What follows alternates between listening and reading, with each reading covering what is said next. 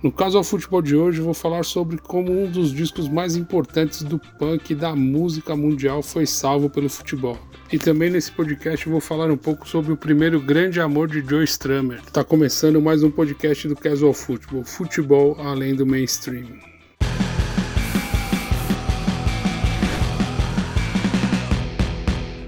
O primeiro grande amor de Joe Strummer, vocalista do Clash, foi o futebol.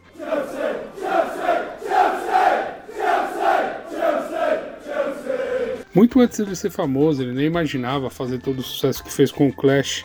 Ele e mais os amigos costumavam ir nos sábados de manhã nos hotéis na Russell Square, que era o lugar onde as equipes se hospedavam, as equipes de fora de Londres, quando vinham jogar com o Chelsea, se hospedavam ali no, nos hotéis na Russell Square.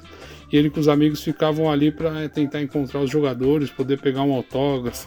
Feito isso, um pouco mais à tarde, ele ia ver a sua verdadeira paixão, o Chelsea. Joe Strummer já tinha até um ponto estratégico ali, tinha um lugar certinho que ele pulava o muro para ele poder entrar no Stamford Bridge para poder ver o seu time do coração.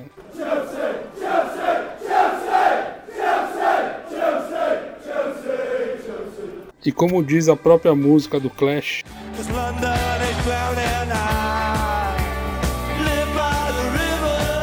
Joe Strummer morava com a sua noiva próximo ao Tamisa e muito perto do Stamford Bridge, e ele ia a pé para ver as partidas do Chelsea. Chegando no Stamford Bridge, Joe Strummer já ia procurar a galera que sempre ele ia ver o jogo e coincidentemente pessoas muito famosas na, na música, entre eles Steve Jones e Paul Cook, guitarrista e baterista dos Sex Pistols,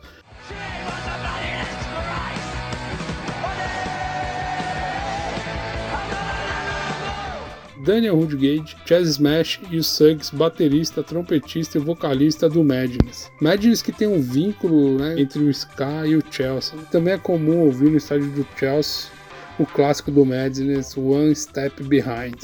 One step behind.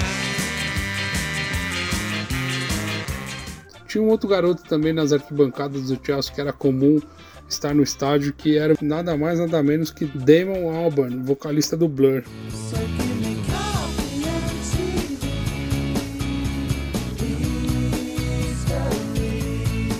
E essa relação de Joe Strummer colar no estádio, tudo acabou um pouco quando ele vai no Hampton Park ver um jogo do Chelsea. E quando acaba o jogo, ele tá voltando com os amigos, tá? E nesse caminho de volta para casa, ele acaba encontrando com os hooligans do West. Né? E nessa daí, tipo, os caras eles em minoria ali começaram a correr, fugiu um para cada lado. Joe Strummer acabou conseguindo se refugiar dentro de, um, de uma lojinha ali, de, um, de, uma lanchonete de fish and chips.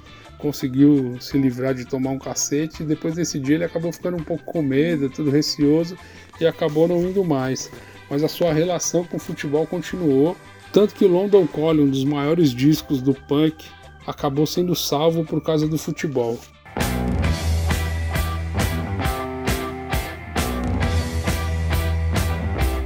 Aí voltando um pouquinho, em 79, nessa época a banda já estava brigando bastante, eles já estavam meio mal, porque eles tinham acabado de despedir o manager que estava com eles a, a, vida toda ali, o tempo todo, o Bernie Rhodes.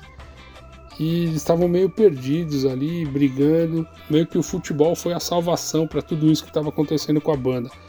Quando os caras não, não sabiam mais o que fazer, não tinha mais ideia para novas músicas, o ensaio já não estava mais rolando, eles deixavam os instrumentos de lado, saíam do estúdio, iam para um parque que era em frente e ali tinha um campinho de futebol onde eles acabavam jogando com a molecada local ali e, e já deixaram claro isso em entrevistas que esse futebol com a molecada foi o que uniu a banda para fazer um dos discos mais maravilhosos do punk.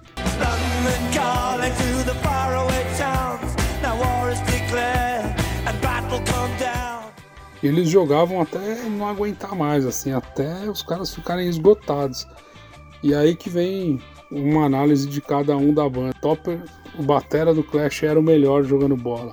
O Joe Strummer era um cara que era assim, ele tinha atitude, mas é, ele era um cara esforçado, vamos dizer assim. Já o Mick Jones e o Paul Simon era uma catástrofe. Os caras jogavam ali, curtiam, mas os caras eram bons músicos mesmo, pra jogar bola os caras não eram muito Tempos depois, Joe Strummer admitiu que aqueles momentos ali salvaram a banda, assim, porque jogar em equipe fazia os caras lembrar que eles eram uma banda que tipo um dependia do outro para ter um certo êxito naquilo que eles estavam fazendo.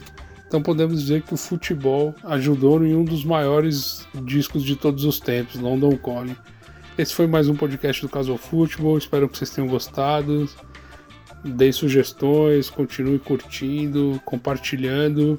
Siga nas redes sociais, Instagram, arroba Twitter. E é isso, tamo junto aí. Obrigado, até a próxima.